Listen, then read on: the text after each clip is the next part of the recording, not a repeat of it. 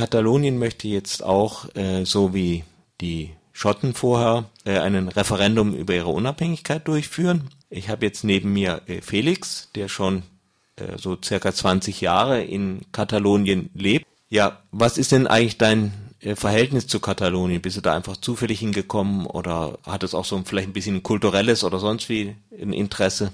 Ähm, na, ursprünglich ging es einfach so, dass wir, als, als ich klein war, in Urlaub dahin gefahren sind, also sprich seit den äh, 70er Jahren. Und ähm, dann habe ich die, dort die, auch die Transition, also der, nach, den Übergang von der Franco-Diktatur zu der Nachfolgezeit mitbekommen ähm, immer stückchenweise und dann irgendwann in den 80er Jahren, während ich hier in Freiburg gelebt habe, bin ich immer wieder runtergefahren und irgendwann habe ich gesagt, dann fahre ich halt ab und zu mal hoch und ziehe runter.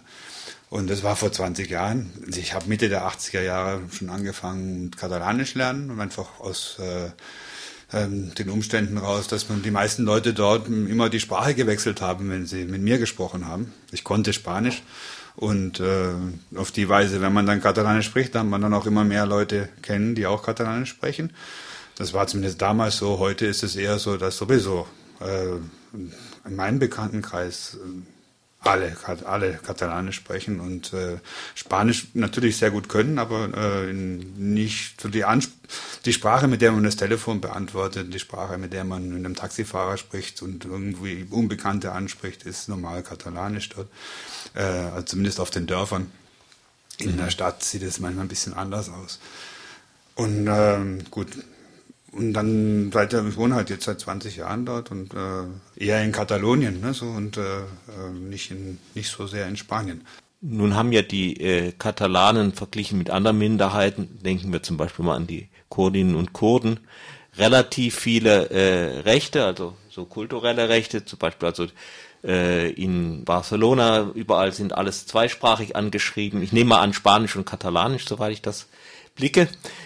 Warum wollen die äh, viele Katalanen, äh, das kannst du besser beurteilen, wie viele, jetzt doch von Spanien los? Ja, es ist, ähm, muss vorausschicken, dass es äh, immer ein Mix von ganz vielen äh, Gründen sind und viele davon sind auch nicht besonders rational äh, begründbar. Wenn man die dann äh, in Worte fasst, dann äh, wird es oft ein bisschen verzerrt, vor allem wenn man es von außen betrachtet und vergleicht mit anderen äh, ähm, Unabhängigkeitsbewegungen oder mit, also zum Beispiel mit den Schotten. Also, und dann kommen Leute und vergleichen das mit den Bayern. Äh, und das ist, man sollte es für sich betrachten. Also, und dann äh, einzelne Aspekte kann man dann herausgreifen und vergleichen, äh, wie sie in der allgemeinen Strömung zu sehen sind. Also, ähm, also in sogenannten Zeitgeist also, oder Paradigmen, die irgendwie äh, stärker werden. Ne? Ähm, die, Im Moment ist es so, dass äh, ähm, es etwa ausgeglichen ist, laut den letzten Umfragen. Wenn man denen richtig Glauben schenken kann, dann ist etwa, die, etwa 50 Prozent oder etwas mehr eher für eine Unabhängigkeit äh, der Menschen, die in Katalonien leben, also einschließlich der Nicht-Katalanen natürlich, weil Katalane ist, wer in Katalonien lebt in dem Sinne. Ne, so. ähm, wir Europäer natürlich nicht eingeschlossen, in, was die, die Proportion angeht. Ne, so. mhm. ähm, man sollte ein bisschen ausholen vielleicht zur, äh, wie das jetzt sich entwickelt hat in den letzten Jahren. Es gab vor einigen Jahren, gab es, äh, also in Spanien ist es so organisiert, es ist kein föderativer Staat, also es ist kein föderales System, sondern die einzelnen sogenannten autonomen Regionen, sie werden unterschiedlich behandelt. Also es gibt sogar eine autonome Region Madrid, wobei autonome Region eigentlich immer eine, eine, ursprünglich eine äh, Bezeichnung war von Regionen in deren Verhältnis zum Zentralspanien. Also und die haben alle unterschiedliche Verhältnisse, also auch äh, was pardon, Steuerrecht angeht, ähm, also die finanziellen Ausgleiche und, und wie das ist, ist völlig unterschiedlich, also auch im Baskenland in Katalonien ist gar nicht vergleichbar. Das Verhältnis zwischen den autonomen Regionen und dem zentralspanischen Staat wird über Autonomiestatute geregelt.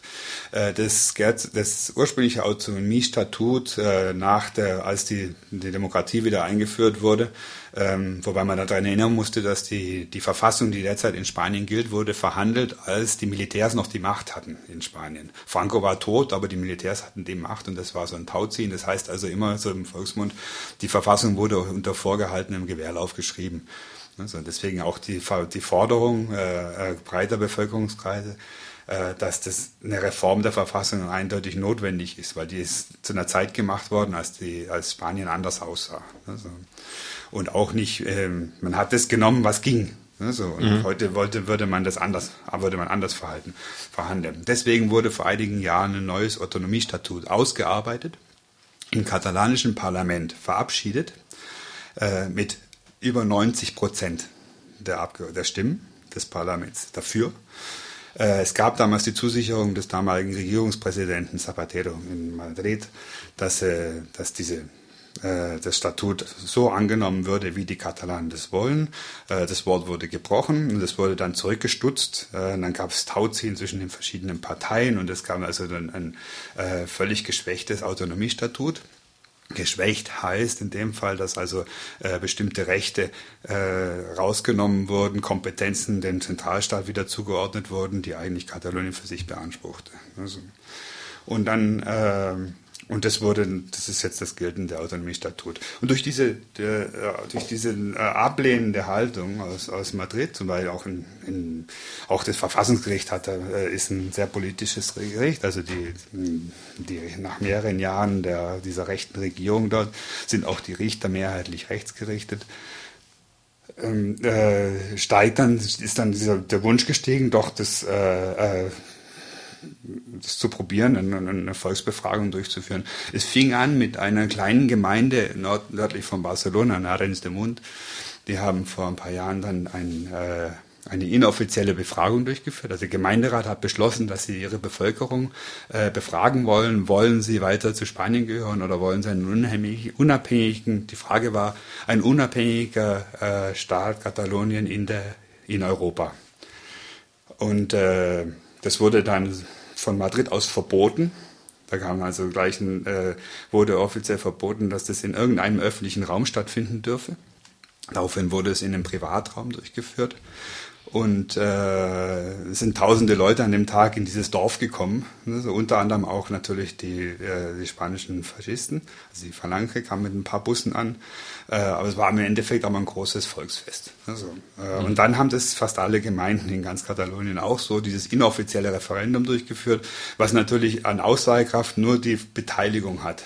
Und jetzt, aber jetzt wollen die Katalaninnen und Katalanen ein äh, Referendum durchführen, also ein ordentliches Referendum mit einer, mit einer richtigen Abstimmung, wo wirklich, wo es Wählerlisten gibt und sowas, nicht so ein paar kopierte Zettel wie in der Ukraine oder so. Nein, richtig offiziell. Deswegen hat das katalanische Parlament, äh, also wie das äh, normal vor sich gehen würde, es gibt, äh, hat äh, ein, ein, Gesetz verabschiedet, nachdem äh, die, äh, die Regierung damit aufgefordert wird, äh, in, in Madrid, äh, also in, von dem spanischen Parlament, ähm, der, die, äh, einen Beschluss herbeizuführen, dass diese Abstimmung in Katalonien stattfinden sollte.